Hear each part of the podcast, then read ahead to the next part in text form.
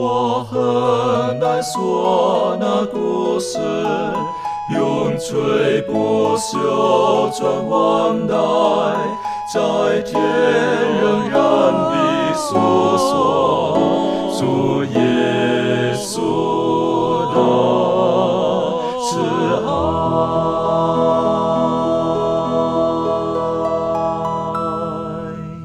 平安，欢迎来到安息医学，跟我们一起领受来自天上的福气。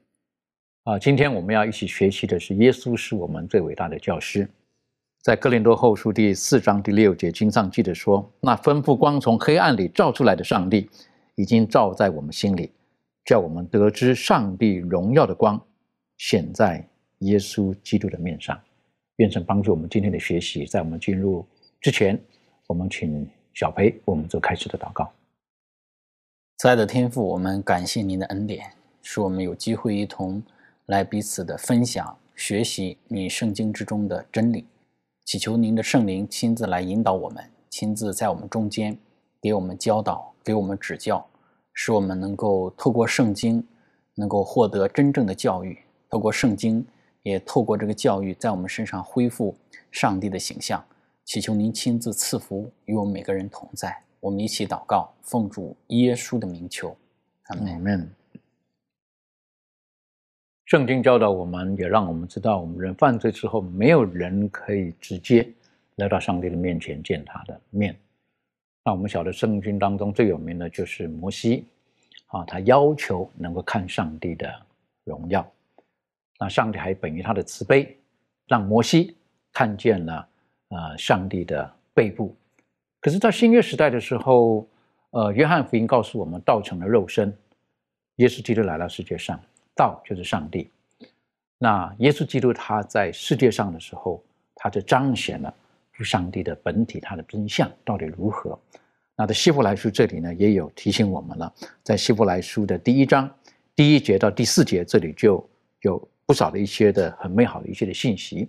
那我们开始的时候，是不是呃，请周宇为我们读这段经文，然后做出一些分享？谢谢。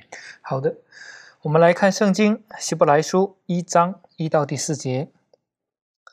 上帝既在古时借着众先知多次多方的小于列祖，就在这末世借着他儿子小于我们，又早已立他为承受万有的，也曾借着他创造诸世界。他是上帝荣耀所发的光辉，是上帝本体的真相，常用他全能的命令托住万有。他洗净了人的罪，就坐在高天至大者的右边。他所承受的名，既比天使的名更尊贵，就远超过天使。也是在这一段经文当中，告诉了我们有很多关于上帝的这个呃要点。其中，他告诉我们，这个耶稣呢，他是一个创造主。第二个呢，他就是说，告诉我们他是上帝本体的一个真相。我们通过看到耶稣，就可以看到上帝。第三个呢，就讲到耶稣他是用他的全能，他是可以托住万有的，维持这个世界的运行，一切的事情。第四个呢，他就是一个救赎主，为了我们洗净我们人类的罪，他成为了我们的救赎主。第五个呢，他坐在上帝的右边，要审判我们每一个人。等到世界末日的时候，当他审判结束那一刻，就会来接我们到他的荣耀那里去。所以说，在这些有关于介介绍耶稣的呃这些特点的时候，其中最重要的，也说新约圣经当中反复强调最重要的，就是耶稣他来到这个地上呢，就是为了向人是人类揭示上帝是谁。也说在旧约圣经当中，我们可以看到，好像很多人都说，在旧约圣经当中看到的上帝是很严厉的，呃，会发生很多呃不顺从，就会发生很多灭亡的事，一些种族，甚至在挪亚的时代，很多人终日所思想的尽都是恶的时候，那么全部被毁灭。然而，耶稣在新约当中，他以他的肉身来生活在这个世间的时候，真正的彰显了上帝的另外一面。有时候我们可以看到的就是，耶稣的人生当中，可以将他的荣耀呢变得很柔和的，可以让我们更好的去了解和接受他，让我们并清楚的了解上帝的品格。所以说，如果我们想要更深的了解上帝、认识上帝的话，我们只有通过耶稣，才能更加更好的认识上帝。所以希伯来书这里，他把耶稣基督，他呃用了很多的方面来呈现耶稣基督所扮演的角色，而耶稣基督所扮演的这一切的角色，其实最终就需要彰显上帝他的本相，他的本质到底是什么。所以我是觉得，如果我们要要正确的认识耶稣基督的时候，呃，或者正确的认识上帝，透过耶稣基督，然后不要把呃。圣父、圣子、圣灵拆开来看，啊，有的人呢就把圣经了，觉得旧约是属于上帝的，啊，新约是福音是属于耶稣的，好了之后呢属于圣灵的，啊，完全不搭嘎的，啊，甚至呢还会讲到他们中间是有矛盾的，啊，我们人有矛盾，可是他们之间不会有矛盾的。耶稣到底是谁？其实圣经当中有的地方再再的提醒我们，耶稣到底是谁？他为什么来到这个世界？啊，我们可以学到些什么呢？这方面明兰可以带我们一起学习。我们可以看一下，在这个哥林多后书，保罗他告诉我们耶稣到底是谁呢？哥林多后书的第四章一节到六节，经上记着说：“我们既蒙怜悯，受了这职分，就不丧胆，乃将那些暗昧可耻的事弃绝了，不行诡诈，不谬讲上帝的道理，只将真理表明出来，好在上帝面前把自己建于个人的良心。如果我们的。”福音蒙蔽，就是蒙蔽在灭亡的人身上。此等不信之人，被这世界的神弄瞎了心眼，不叫基督荣耀福音的光照着他们。基督本是上帝的像，我们原不是传自己，乃是传基督耶稣为主，并且自己因耶稣做你们的仆人。那吩咐光从黑暗里照出来的上帝，已经照在我们心里，叫我们得知上帝荣耀的光显在。基督耶稣基督的身上，那在这一段经文当中，我们看到说，上帝他的像他是谁？他是表明谁呢？耶稣基督他是表明上帝。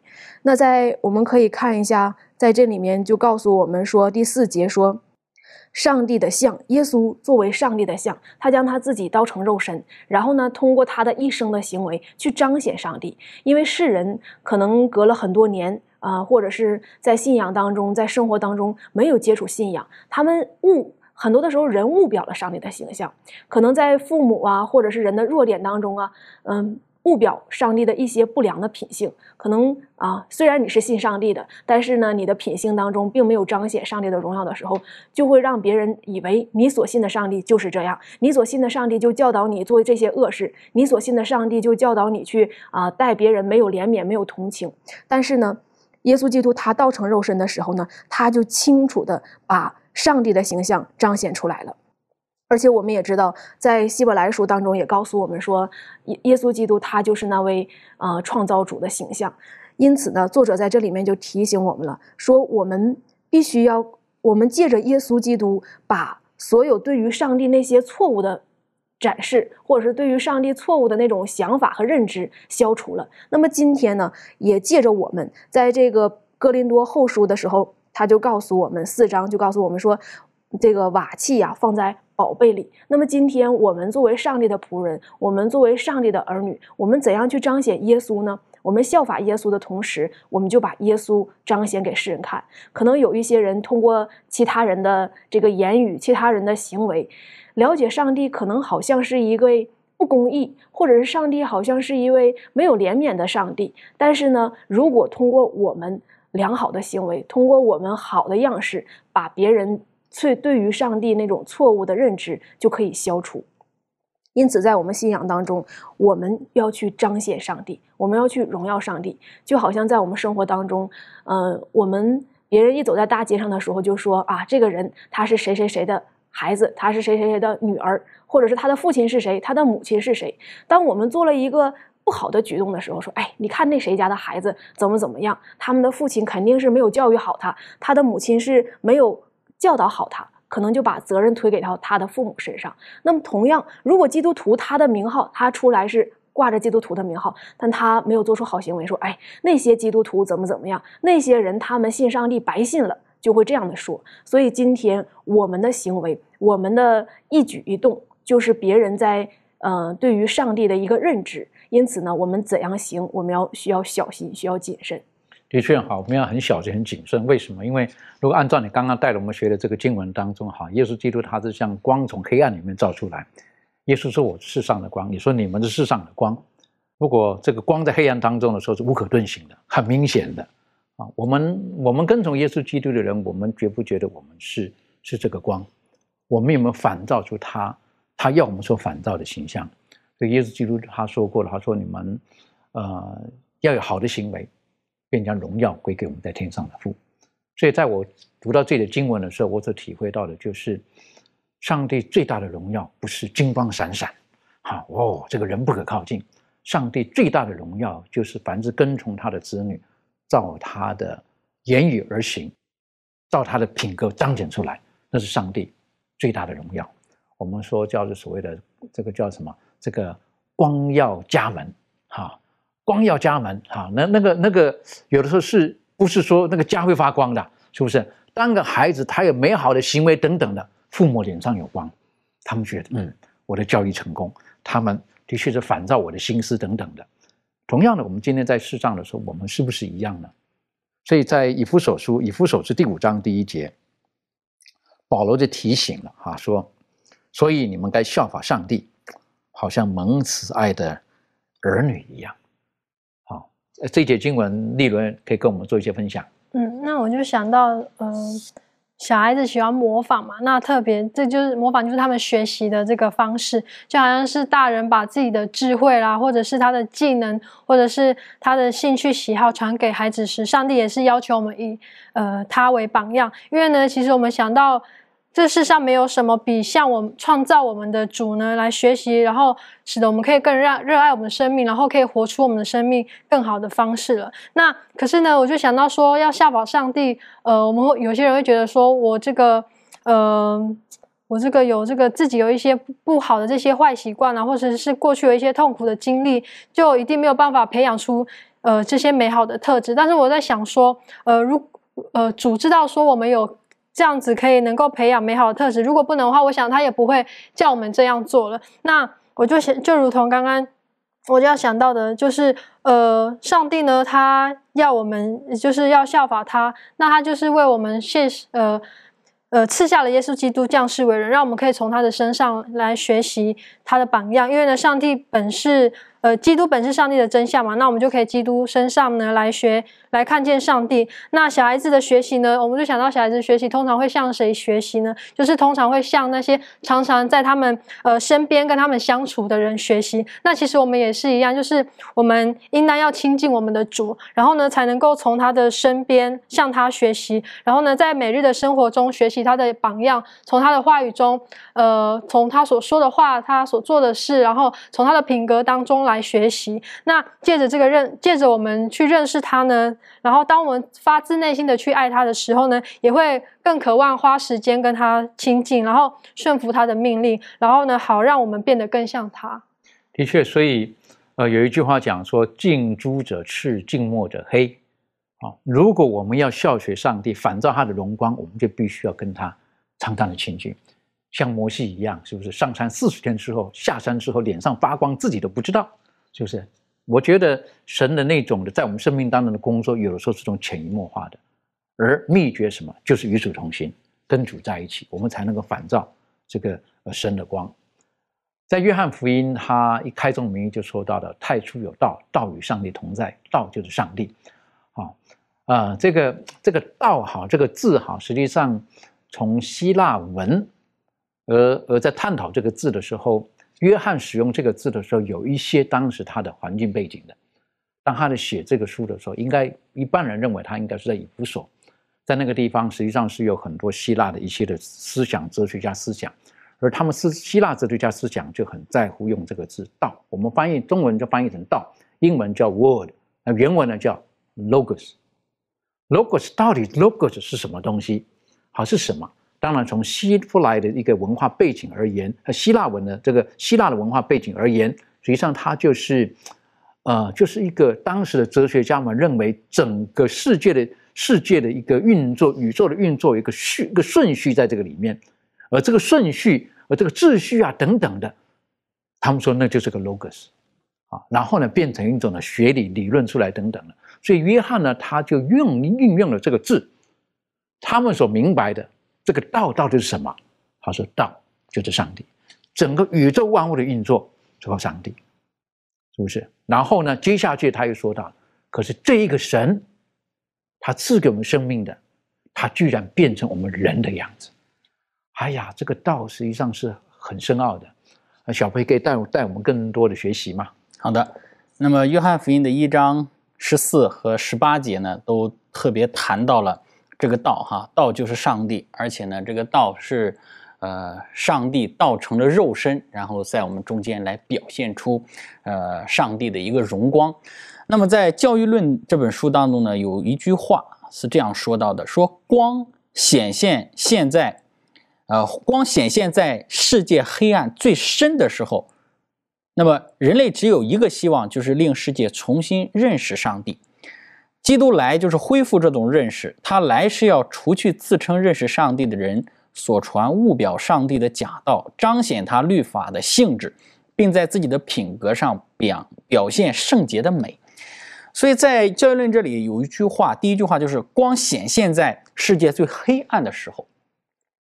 其实，在刚刚呃牧师所提到的这个希腊哲学里头，哈。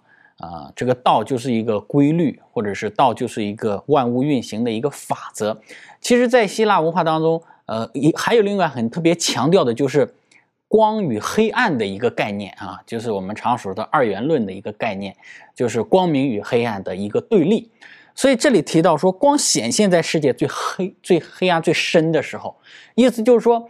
这个世界已经就堕入到了一种黑暗的一个处境当中。当然，这一种的黑暗呢，不是我们所说的看不见东西啊，不是我们所说的这个万物呃什么都已经没有办法看见了。它不是这种黑暗，就像这个希腊的一个哲学学派犬儒哲学所讲到的一样啊，这个是个黑暗的啊。这个哲学的创始人迪奥根尼天天打着个灯笼走在雅典的街头上逛来逛去，别人问他说：“你个大白天打个灯笼干嘛呀？”他就说：“这个世界是黑暗的。”啊，是黑暗的，所以，所以在这个世界上，所谓的这个黑暗，指的是人心的这种道德啊，或者是一种的对于上帝的性情的一种表现啊，等等的，已经都都不再存在了。人心已经陷入在一种罪恶的一个深渊之中，看不见这一切了。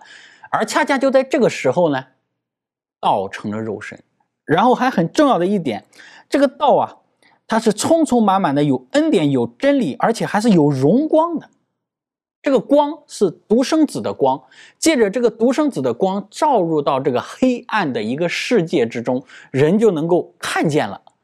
所以耶稣来到这世上的时候，他曾经说过一句话，他说：“我没有来，我没有讲啊，你们就没有罪了。但是你们现在你们的罪是无可推诿了。也就是说，借着耶稣基督他的品行，借着耶稣基督他生命的一个对于是天赋上帝的一个。”属性的彰显，借着耶稣的言行，就显出许多人的罪恶，许多人的虚伪，许多人在黑暗蒙昧之中所行的那些事。所以，耶稣基督他来了，来到这个世上，然后就让世界所有的黑暗就凸显出来了，人的所有的丑陋、邪恶都表现出来了。所以，耶稣他就是天赋上帝的那个荣光的一个彰显。借着耶稣基督荣光的一个彰显，然后很多的人就看到自己的一个。本性和一个面貌了，所以十八节这里说，从来没有人看见上帝，只有在父怀里的独生子将他表明出来。借着耶稣基督这个独生子，人就知道天赋上帝是怎么样子的了。借着耶稣他的所言所行，就知道天赋他就是这样的一个模模样，或者是天赋他的属性就是这样子的。所以，嗯，在教育论当中又继续说到啊，哈，耶稣在地上生活时所。做的每一件事情都抱定一个宗旨，就是什么呢？教育论这里说到，达到上帝提高人类的目的，就是让这个黑暗的世界，人的所有的那种堕落的属性能够重新的被提高。然后这个就是我们一再讲到的这个复临教育，或者我们教教会里所常常讲到的这个教育，就是什么呢？就在人身上重新恢复上帝的一个形象。所以这个就是。借着耶稣基督，他彰显天赋，然后来到这罪恶的世界、黑暗的世界，最终所带来的一个结果。的确，这个结果就是上帝希望我们人类，像刚刚你说的，把我们人的提升到原先该有的那种的境界那种的地步。而耶稣基督来到世界上，刚刚所提到的约翰，他晚年的时候写的，他说他来就是要将父上帝很正确的表达出来。为什么？因为在当时他们对于上帝已经有有不少的误解了，或者说对上帝的认识不是很正确的。透过当时的文士、拉比等等的教导，所以他们觉得不晓得上帝是什么样子的。上帝是是不喜欢穷人的，为什么？因为他们是被咒诅的。上帝是不喜欢有病的人的，不完全的人的，为什么？因为他们是有罪的，等等的。他们被教育成是这个样子的，所以在社会当中的低阶层的人，他们就不知道上帝是什么样子的。当耶稣基督来的时候，他们不是很明白，哪怕连门徒跟耶稣基督在一起这么长的时间的时候，他们也不明白。所以还记得在约翰福音第十四章，在那个地方，耶稣基督他就说：“你们心里不要忧愁，讲这美好的应许，我会去啊，等等的。”哈。当然，在那个时候，其中有个门徒就就就说：“我们都没见过父啊！你讲的，你说我往父那里去，父在哪里啊？是不是？对不对？你可以把父给我们看看，到底你要去哪里呀？等等的。”耶稣蛮难过的，是不是？耶稣说什么？你们见到我，就是见到父。有没有那种经验哈？你期待一个人出现，这个该出现这个人没有出现，可是比如说他的儿子或他的分身出现，那你觉得如何？啊我本身有这种经验，好的觉得，哎，本来应该觉得可以见到谁了，没有见到，见到另外一个，可是我认得这个人，那我说没问题，没事儿。就是为什么？因为他就等于他，虽然我想见的那个没出现，可是见的这个一样的，结果会是一样的，而且可能还有更好。为什么？想见的那个大头头我还不认得，可是这个人中间人呢，我还认得，是不是？那那那更好，很多话更好讲了，更好讲了。我相信在这个时候一样的，耶稣基督他对门徒讲他说：“你们见到我就是见到父了。有罪的人不能见，可是道成了肉身，耶稣基督来到我们当中了。我是觉得这对我们来讲是一个很大的祝福。这方面，呃，庭轩，你有没有什么更深入的分享？”对，我就想到，嗯，刚才小飞弟兄，嗯，讲到这个约翰福音第一章的第十八节里头，跟这个，呃，刚才呃主持人所讲到的这个门徒两个有很大的差别。呃，当然我知道说这个是他之后，呃，就是耶他对耶稣基督的深深体会，但是我们可以看到，也可以去来反思自己是属于哪样的门徒。约翰他说他。呃，说从来没有人看见神，只有在父怀里的独生子将他表明出来。而腓力就是刚才我们所提到，这是在约翰福音的第十四章的第呃九节开始。呃，圣经说，耶稣对他说：“菲利，我与你们同在这样长久，你还不认识我吗？人看见了我，就是看见了父。你怎么说将父显给我们看呢？”呃，我们就可以看到这个腓力呢，他对于就是现在眼前所见到的这位跟从三年多时间的这个呃夫子，他竟然呃问了这样子的一个问题，那。当然，他也受到了呃这个耶稣基督的责备，因为他就是希望说能够真正的将看看到这个天赋的形体，或者是真正的看见这个天赋的荣耀给他看。可是基督。却告诉他说：“你跟我同行，你聆听我的话，你看见我啊，就是呃，神上帝与他们同在的时候，也攻击这五千人吃饱的神迹啊，或者是医治这些可怕的麻风病，或者是给这个死者生命、拉萨路的复活。那当他们看见的这一切呃又一切的事情的时候，甚至上帝讲出美好的这些比喻，然后来跟这些呃来跟随他的人来分享的时候，他。”他还是没有这样子有这样子的信心来去认识到说这个呃他看见上帝的这个事实，所以我想嗯这样子的一个费力的这样子一个经验，我觉得可以反思我们自己说呃究竟我们是什么样子的门徒？我们呃已经在教会当中，或者是我们在认识研究上帝话语的同时间，我们真的看见。这位呃爱我们的天父爱我们的耶稣了吗？还是呃我们还是求呃拼命的祈求说主啊，求你将你自己赶快显给我们看吧。这样的确哈，有的时候呃有的时候可能是基督徒的那种灵程上的这种的际遇不一样啊，或者说我们所经历的事情不同。有的人在逆境当中的时候，就会觉得神啊，你在哪里？好让我看看你，好让我觉得到底到底你是什么样子的一个神？可在顺境当中的时候呢，感谢主的是，有的人会觉得啊，赞美神，但最糟糕的是在顺境当中的时候忘了神的存在。所以耶稣基督有的时候他出于他的怜悯啊，有的时候会给我们生命当中有一些的小小的一些的波折，那实际上是为了让我们可以更专注，他是我们生命的主，他是关爱我们的，而我们一切都是需要仰赖着他。而耶稣基督来到世界上呢，他是反照耶稣。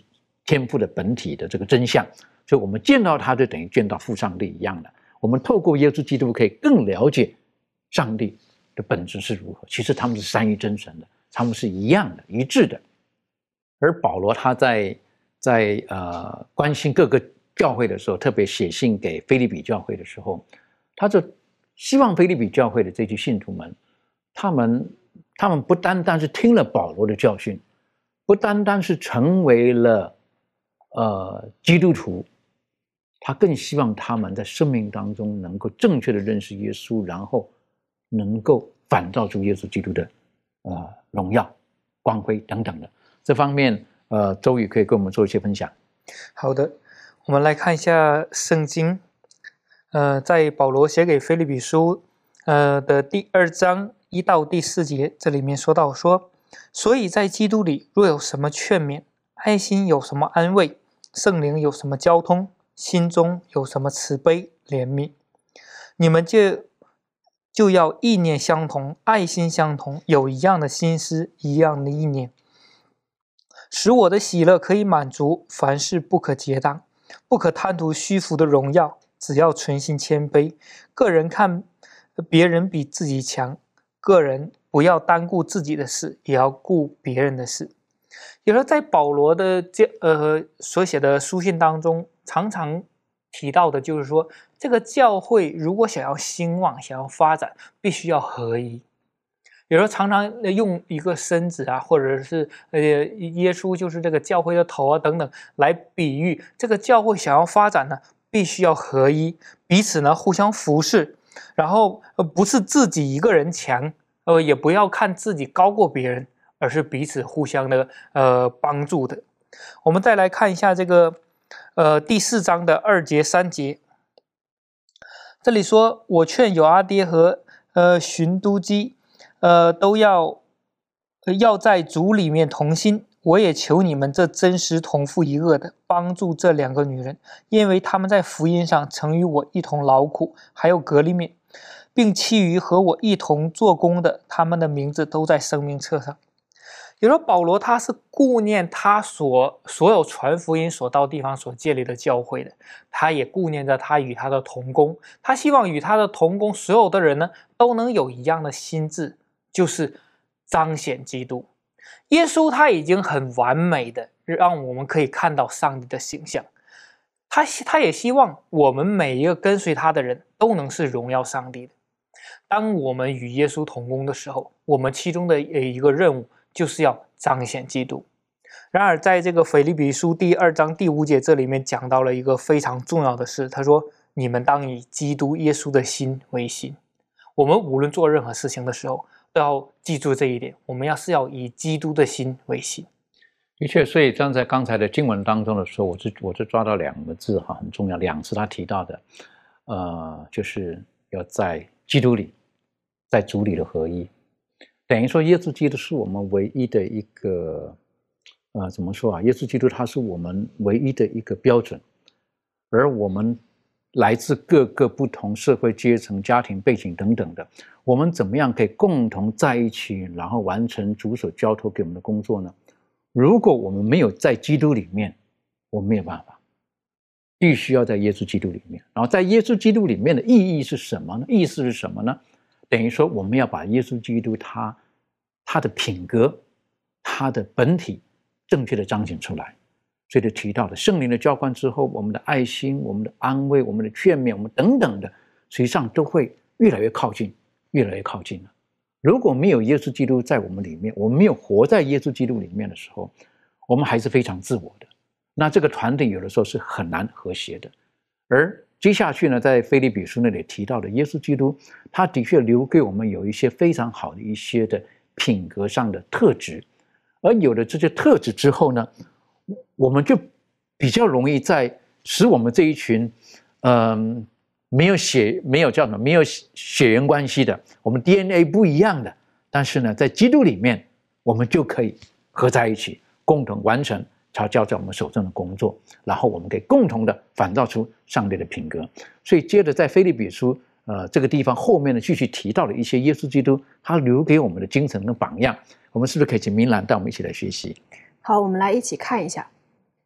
那在腓利比书后面的时候呢，二章，嗯，五节到十一节，这里面就讲到了我们应该去怎样了解这位大教师他的心意是什么。我们看圣经腓利比书二章五节到十一节。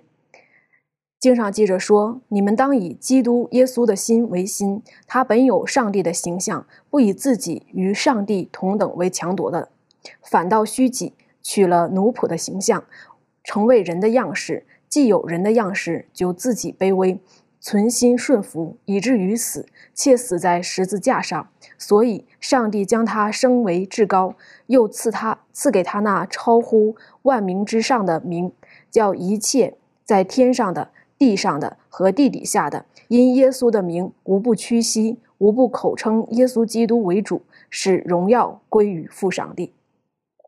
我们通过这几节经文当中，我们可以看到，首先呢，告诉我们说，我们应当以基督的心为心。其实，耶稣基督他是这位大教师，他的心意是什么样的呢？我们从下面可以看到，首先他就讲到了，他说他本有上帝的形象。就讲到了耶稣他的身份是谁？他就是上帝。然后呢，他并不把自己和上帝同等为强夺的，他不没有像撒旦他当时的心，哎，我要和耶稣平等，我要和上帝平等，他没有这样的。然后第七节告诉我们说，他反倒虚己。耶稣首先，我们在这里面学到耶稣他身上的榜样，第一个就是虚己。他原来是尊贵的身份，然后呢，他降为卑。接下来他又说，他取了人的形象，然后取了奴仆的形象。第八节就告诉我们，我们要学会谦卑。耶稣基督他是谦卑的，我们要学习他谦卑的品性。然后呢，我们要学习顺服。在这个呃旨意当中，他是要学会顺服上帝。当这个耶稣他去面对这个苦悲的时候呢，他内心当中也是很挣扎。他知道与父离开是非常痛苦的，但是呢，他还是顺服了上帝。在顺服的过程当中，他也彰显了上帝的荣耀。上帝就借着他能够把他升高，然后超乎万民之上。所以，我们通过这一段经文当中，我们看到耶稣身上的这位大教师身上有几个很明显，我值得我们学习的，就是虚己。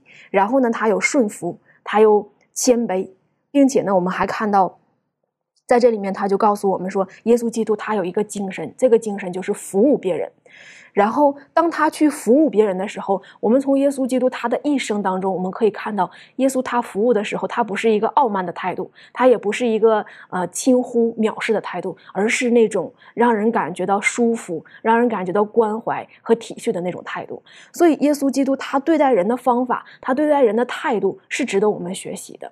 在我们的人生当中，我们效法这位大教师的时候呢，我们要学习耶稣基督的这种态度，嗯。这里面作者他也提醒我们，他说，我们从耶稣他所行的神迹当中，可以学习到他对别人的方式，他愿意降卑成为人。相反之下呢，我们今天的人喜欢抬高自己。作者告诉我们说，今天的人我们喜欢抬高自己。如果在众人当中，这里面有十个人，我必须表现出，哎，这件事情是我做的，我要让人知道，我特意显在这个领导面前，特意让这个。主管呢，特别让上司看到这件事情是我做的，跟其他人没有关系，愿意抬高自己，然后彰显自己的能力。但是和耶稣呢，就成为相反的一个对比。而耶稣呢，他不是要夸奖自己啊，赞美自己的成就，而是降卑自己。作者他就告诉我们说，上帝他的教育和拯救呢的大功，不是通过这个高举自我来完成的。如果是通过高举自我，那耶稣基督他就不用钉在十字架上，他直接可以当王，直接可以用王的身份来吸引万人归向他。他而是取了这种谦卑的形象，把自己降卑来去服务人。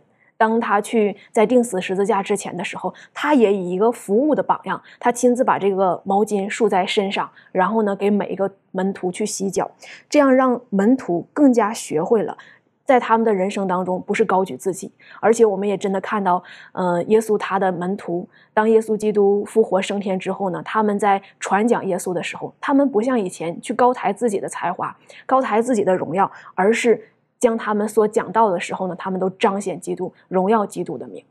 的确，所以保罗他也说到了，是不是？他说：“从前与我有益了，如今与我有损了。我什么都不知道了，是不是？我现在都放下了，我只知道耶稣基督并他顶十字架。”我是觉得，当我们跟从耶稣，我们的生命的确会会一定会有一些的改变，会有一些的调整，是因为我们认识了耶稣基督，我们愿意愿意与他同行，然后呢，从而他生命当中那种美好的品质、美好的那种的元素，就会在我们生命当中渐渐的彰显出来。而我看见了在菲利比书这里的提醒的时候，我是觉得，耶稣里给我们最大的一个，对我个人而言。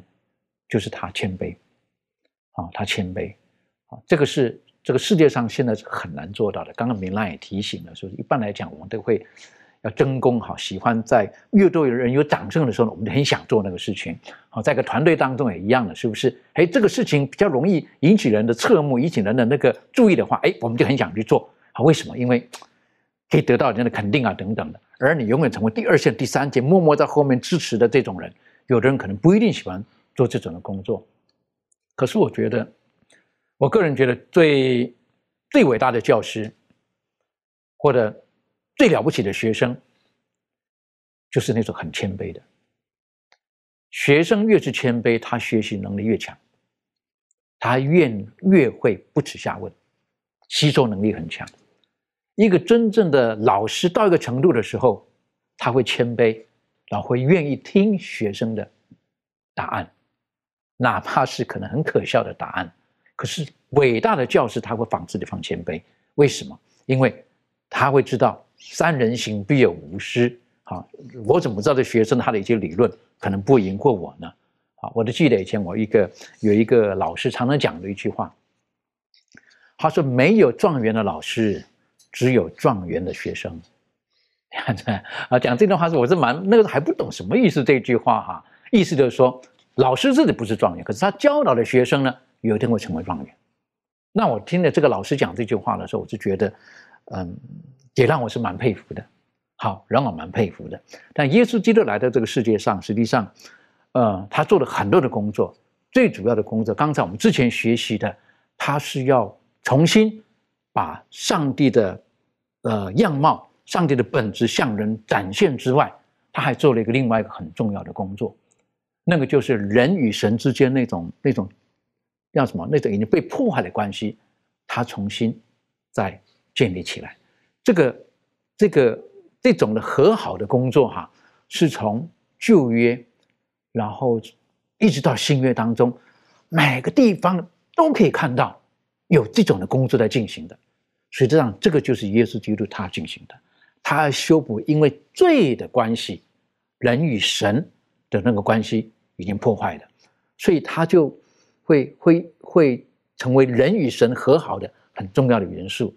这方面呢，我在想这个呃，想请这个小培就跟我们分享一些哈。实际上呢，我们可以了解到人与人那种关系哈是可以很美好的，但是呢，有的时候随着时间啊等等的，有的时候呢可能会会会关系会会坏了哈，会会会淡化了，会什么了？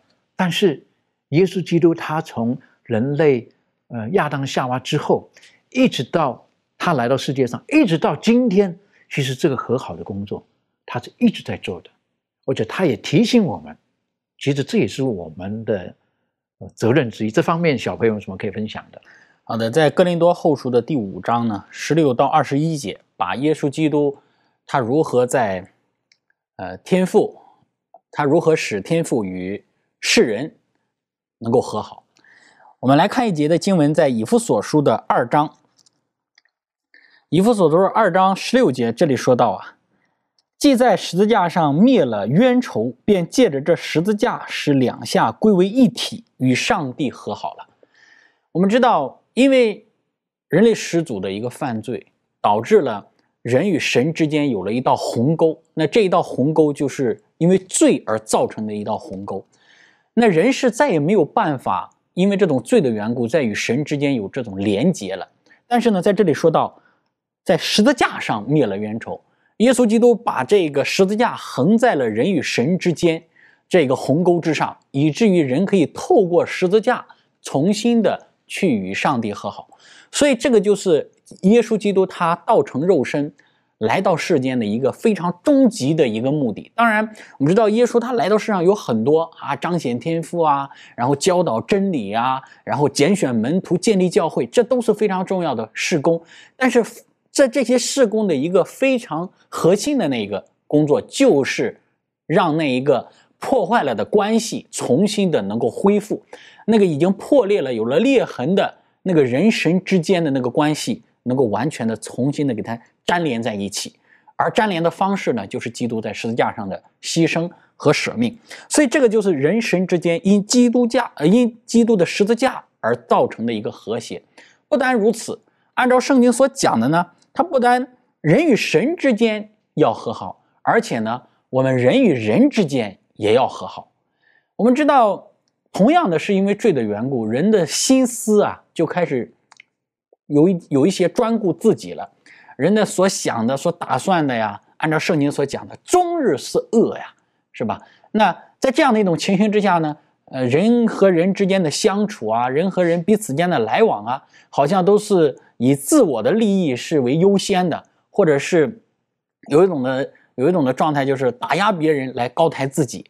但是呢，因着基督他的十字架，因着基督他来到世上做成这个和好的工作，我们人和人之间。也有了一个和好，所以耶稣曾经在世的时候就说了：“他说你要去这个店里去献祭啊，你若想到你和你的弟兄啊之间有什么还有一些矛盾没有放下的，你要先把你的祭物礼物放下，先去同你的弟兄和好。那意思就是说，我们人和人之间也要需要有一个和好，有一个连接。不单如此啊，呃，借着耶稣基督的十字架，人神和好，人和人之间和好。”而且在哥罗西书的一章二十节还说到，既然借着他在十字架上所流的血成就了和平，便借着他叫万有，无论是地上的、天上的，都与自己和好，就是人与宇宙和好。人借着基督的十字架，我们与整个宇宙的众生灵，我们都连接在一起了。本来因为人堕落的一个缘故啊，这个小小的地球被排，我们讲的比较难听一点，被排挤在外。其实并不是排挤，是因为我们人。对于上帝的一个远离，导致我们与众生灵之间都有这个联系。但是因着基督十字架，人与众生灵、人与宇宙都因着他的十字架而和好。所以这个就是啊，耶稣基督作为大教师，他所造成的一个啊，至少这三个方面的一个和好的工作。的确，这个和好是是非常宝贝的。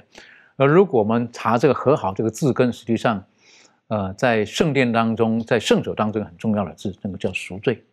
啊，等于说耶稣基督我们付上了这一切的代价，他愿意付上这一切的代价，付上我们该付的代价之后，然后我们重新得与神和好。同样的，我们跟弟兄姐妹之间，或者我们所认识的人之间，我们也要常常做雷同这种工作，是做和好的工作。因为在刚才的所读的这个哥林多后书的告诉我们，将和好的这个责任工作已经托付给我们了。这方面，庭旭有没有什么在补充分享的？嗯，对。嗯，我觉得我们在嗯，可能在教会当中，然后帮助人跟人之间这种和好的工作，呃，真的是呃需要有一颗很温和而且又有很谦卑的心。那我就想到圣经当中，呃，箴言书里面的第十一章里头，呃，这句经文呢，它就是特别提到说，第十三节，往来传舌的泄露密事，心中诚实的遮隐事情。很多时候，可能就是彼此之间的嗯不和睦，可能就是呃话语里头的很多的争论，或者是呃话语里头的很多啊，就是讲人的不对、八卦等等的事情，然后可能会就此关系就会破裂。那呃，如果当这个协调者，然后呃来促进彼此之间的呃就是和睦起来的话呢，我觉得这种往来传舌的这种事情，呃，真的是应该要要减少再减少，才有可能呃有这样子的机会。但是我又想到，呃，其实要两个人呃能够有和睦的心，最主要是两边都要有愿意的心。呃，如果他们啊就是都很刚硬，然后呃也没有愿意谦卑温和下来的话，其实这样的事情也是很难。看到的，所以我觉得，呃，真的是需要有很多智慧在里头。那，呃，最重要的是，我们就是一起来寻求耶稣基督教导我们的一个精神吧。如果我们都愿意，就是呃谦卑的来寻求的话，我想这样子才可能乐见到。的确，你刚刚最后讲的那一句是很重要的话，和好的一个很大的一个前提就是谦卑，愿意放低自己。我认为很多时候我们僵持在那个地方，就是我们人放不下自己。面子啦，好或争论点啦等等的哈，这个有的时候我是觉得那个那个很不容易，可是我又觉得哈，一个真正很有自信的人，他是很容易把自己放下的人，因为他觉得没有什么好损失的，就是他认为我说一句道歉，我没有任何的损失，啊，我跟这个人和好，我没有任何的损失。当一个人他能够被上帝的灵爱所真的充满的人。充满的人的时候，很容易的，可以做和好的工作。但是越没有安全感的人，越难和好。他越担心跟这个人道歉了，会不会我少了一块肉？会不会有的示威等等？会我承认我错了等等的。当一个人他对他自己越没有自信心的自信心的时候，他越难去和好。这我个人的一些小小的经验。所以，但是上帝总是很多的怜悯在里面。有一次有一件事情我在处理的时候，我觉得蛮复杂的。啊那个时候呢，我就觉得必须要写一封信，然后要，因为我就觉得在其中当中，我如果不说一句实话的话，可能有人会觉得我是不是故意在处理一些什么事情。可是的确，我是为了想要保护这个童工等等工作要进行，蛮复杂的。在那个时候，其实我写了蛮长的一封信，讲一些事实的过程，那就希望这个主管可以让了解为什么我处理事情是这个样子，然后，呃，就说这个童工是有一些状况的，好。那虽然我写的时候，我就觉得好像在，其实就让这个主管最好不知道这童工的状况是最好了，何必让他知道嘛？可是不知道，主管又觉得哇，这个好啊，什么等等。可是事实上不是这样子嘛，对不对？所以他那个时候，我就写了那封信，写的很挣扎，用了字啊的浅，这个这个用字遣词很很谨慎的，你晓得，加上还是在写一封英文信啊，那样子啊更麻烦了，想了很久那样子。他写完之后，还在想到底要不要发出去，发了。会不会伤害到这个童工？可是不发，会不会他觉得我们的工作等等的？我很矛盾的时候，哎，我就放着祷告一下吧，好。结果我就忘了发这封信。三天之后我再看啊，我还没记住这封信呢，那样子啊。可是呢，事情过去了，还是慢慢慢慢的。那那个时候我很感激主，上帝有他给我那种智慧，晓得虽然已经写了很多了。可是后来居然没有发出去。有一天我在开店，哎，这封信怎么还在这边呢？没发出去啊，那样子啊。后来我再看一看的时候，我说：“哎呀，有些话实际上像刚刚你提的，对不对？有些话可能不要讲算了，是不是？为什么？因为就保护这个童工嘛。有些话就不讲了，啊，有些话就不讲了。我觉得和好的工作是我们我们很需要学习的，很需要学的。耶稣来就是刚刚小贝提醒了，最主要的工作就是我们跟神和好，跟人和好。我们跟我们周遭所有的事事物都要和好，包括什么？要爱护这个地球，对不对？现在你看各种的这种叫做所谓的叫做什么这种极端的气候，是不是？我觉得人要负一点责任呐，对不对？我们也要学会跟这个地球和好，是不是？那我当然也还在学习很多东西啦。很多时候我住在比较乡下的地方，有一次，有一次我就问人，我说奇怪，到底蚊子是谁发明的？上帝发明的呢，还是魔鬼发明的蚊子？那么那么恼人呐，还咬人啊，等等啊，是不是？我到天国到底还有没有蚊子？这是我的一个问号。你晓得我的一个问号。那以前在中学当中的时候呢，是不是在这个时候？那时候我们那那个时候，因为因为用这个呃这个所谓的这个天然肥料等等的，所以那个时候哇，忽然就很多的苍蝇啊，哇多的不得了。吃饭的时候呢，还赶苍蝇的那样子啊。苍蝇到底谁发明的？那个时候。很多的很多的怒，很多的怨啊，那样子啊，哇，一边吃饭一边赶苍蝇啊，等等的。可是现在发现到，就是苍蝇也有它很多的功能在里面呢。好，我知道有一个国家是不是，他们要让这个这个呃花授粉的时候啊，没蜜蜂，他要苍蝇去帮忙啊，是不是？我第一次听过说，哎呦，原来这个万物都还是有它的一些用途在里面的。我们人很多都从我自己的角度去衡量我们所看见的事情。愿主帮助我们，让我们学会像耶稣一样，心里柔和谦卑。啊，我们愿意让神成为我们生命当中最主要的主宰。当耶稣基督来到世界上的时候，我们都知道耶稣基督他是最伟大的教师。当他成为一个婴儿，毫无抵抗力的婴儿来到这个世界的时候，呃，我们知道在伯利恒的野地有一群的牧羊人，啊，然后呢，他们就就呃在那边按着更次啊，他们在看守羊群，然后呢，半夜之间啊，然后这个呃。天使就来向他们宣告美好的信息。耶稣诞生的时候，有牧羊人来到。当牧羊人看到耶稣基督在马槽的时候，我相信对他们来讲印象深刻的，是不是？为什么？因为天使说道：“这就是为你们诞生的救主，是不是？带你们救主。”那是他们期盼的这个。可是，在那个时候，他们在社会地位来讲，算是很卑微的一群人，但是他们得了上帝特别的祝福。我认为他们是。这个这个在那个时候的第一第一批的学生，然后他们照着这个话立刻去做了，就到了伯利恒那边看见了一婴儿卧在马槽里，然后接着呢又有博士，我们称为叫东方的这个博士也来到了，啊，来到了这边的时候呢，他们就到这个地方呢，就现在找了希律了，哎，那个要生来做犹太人王在哪里呢？等等的，我就觉得这个很有意思哈，他们都是从天得到的一切的启示。可是他们反应不一样的，这方面周瑜有没有什么跟我们继续分享的？好，我们来看一看这个这些牧羊人，呃，圣经当中的记载，在路加福音呢第二章这里面就记记述了，在这个伯利恒的野地外呢，有一群牧羊人，他们在按着自己的更事来看守这个羊群。当这个天使来向他们显现的时候，告诉他们有一个救主降生了。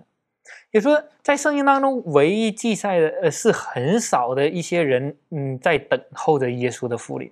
这些牧羊人，在这个一些圣经注释里面，呃，提到这样说：他说，牧羊人他们在呃晚上值班的时候，有看守自己的羊群的时候，他们不是很无聊的，而是在探讨的他们所有的犹太人在盼望的那个弥赛亚。他们在等候那个拯救他们以色列人脱离这个黑暗呃的一个诠释，给他们一个重呃重新有一个新的生命的那个拯救他们的一个弥赛亚。当他们这样盼望的时候，那么上帝就给了他们一个很极大的应许，告诉了他们这个信息。所以说，这些牧羊人就听了这个呃天使的话，来到这个呃城伯利恒里面，看到了这个耶稣。当他看到这个婴孩生在马槽里的时候，与他所思想的那个很荣耀的、能拯救他们脱脱离罪恶的，是很冲突的。但是，当他们看到天使真的让告诉他们真实的事情，拯救他们的耶稣就是这个婴孩的时候，他欣然的接受了。这些牧羊人欣然的接受了，并且他们出去将。这个大好的信息传扬了出去，他到了这个外边，也说在这个第十十七节就说到，既看见了，就把天使论这孩子的话传开了。因为上边天使说到，他说这个这个婴孩在大卫的城里，因为为你们生了救主，就是主基督。你说这个婴孩就是弥赛亚，他将这个弥赛亚降生的信息就传开了。所以说，在耶稣面前，这个约瑟、玛利亚以及牧羊人，他们都是第一批的学生。当他们借着这个婴孩的降生的时候，他们学习到了这个就是以赛亚，呃，以色列人的一个救赎，是一个全人类的一个希望。所以说，他们所看到的是一个未来，很美好的未来。所以我看见这个牧羊人，我觉得让我佩服的就是他们顺服。啊，他们也照着这个圣经的话语，之后呢，他们成为耶稣第一批的门徒，他们出去宣扬这个好消好消息。博士跟这个希律呢，这个米兰也带我们学习这一段。嗯，那这个博士呢，他其实我们看他们的身份，他们是尊贵的啊，有这个知识，然后呢，也是有这个呃财富的。而他们来到耶稣面前呢，看到耶稣基督他生在一个马槽当中，这个博士他们是跟着这个星来去寻求这个弥赛亚和救主的。但是呢，我们可以通过这个魔这个博士啊，他们学到一个一个非常重要的一个教训，就是博士对于当时以色列人来说，对于这个犹太和希律王来说，他是一个好像。呃，和这个救恩呢，和这个信仰并不是直接有接触，但是呢，他们却寻求上帝。当他们去寻求上帝的时候，上帝向他们显示。而这个希律王呢？和当时的这些文士和这些祭司，他们知道上帝的救恩，但他们却不主动去寻求救恩。所以今天让我们学习到，就是我们应该注意的，就是说有一颗谦卑的心、敬畏的心，然后去寻求上帝的时候，上帝对于我们的引导，我们就顺服的时候，我们就能够在上帝的旨意当中看到上帝的荣耀。而反之，我们像希律王一样，我们悖逆啊、不顺从的时候呢，我们就不能够看到上帝的荣耀。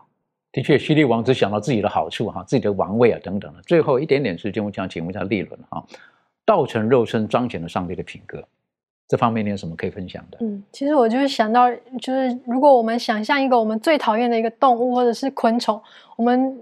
你会愿意就是把自己人类这身份降为像，假如说很讨厌老鼠，然后这个身份，然后去为了要去救这些老鼠，然后你就降下变成老鼠，然后去传福音给他们，就是为了要救他们。其实用我自己来想的话，我觉得是非常困难，因为我是这么的讨厌这些呃不不受喜爱的这些呃昆虫或动物。然后我就想要说，耶稣基督他愿意降卑自己来到地上的时候，我就想要说这。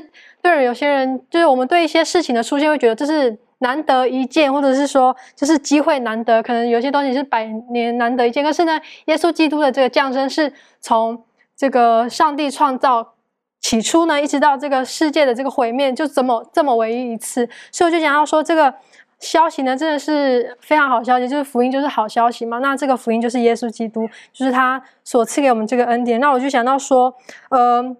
借着他在这个十字架上的牺牲，跟呃，使我们跟因为罪的缘故，我我们与上帝隔绝，然后让我们跟他和好。那在耶稣基督的生命里面呢，我们就得蒙了这个救赎，并且呢，可以让我们进入到这个上帝的国度，然后让我们得到永生的这个生命。的确是非常美好的。你刚刚提到的这个我们讨厌的动物哈，但是感谢主哈，这个耶稣不是讨厌我们变成我们的样子，他爱我们，对不对？但你那个比喻我可以理解的。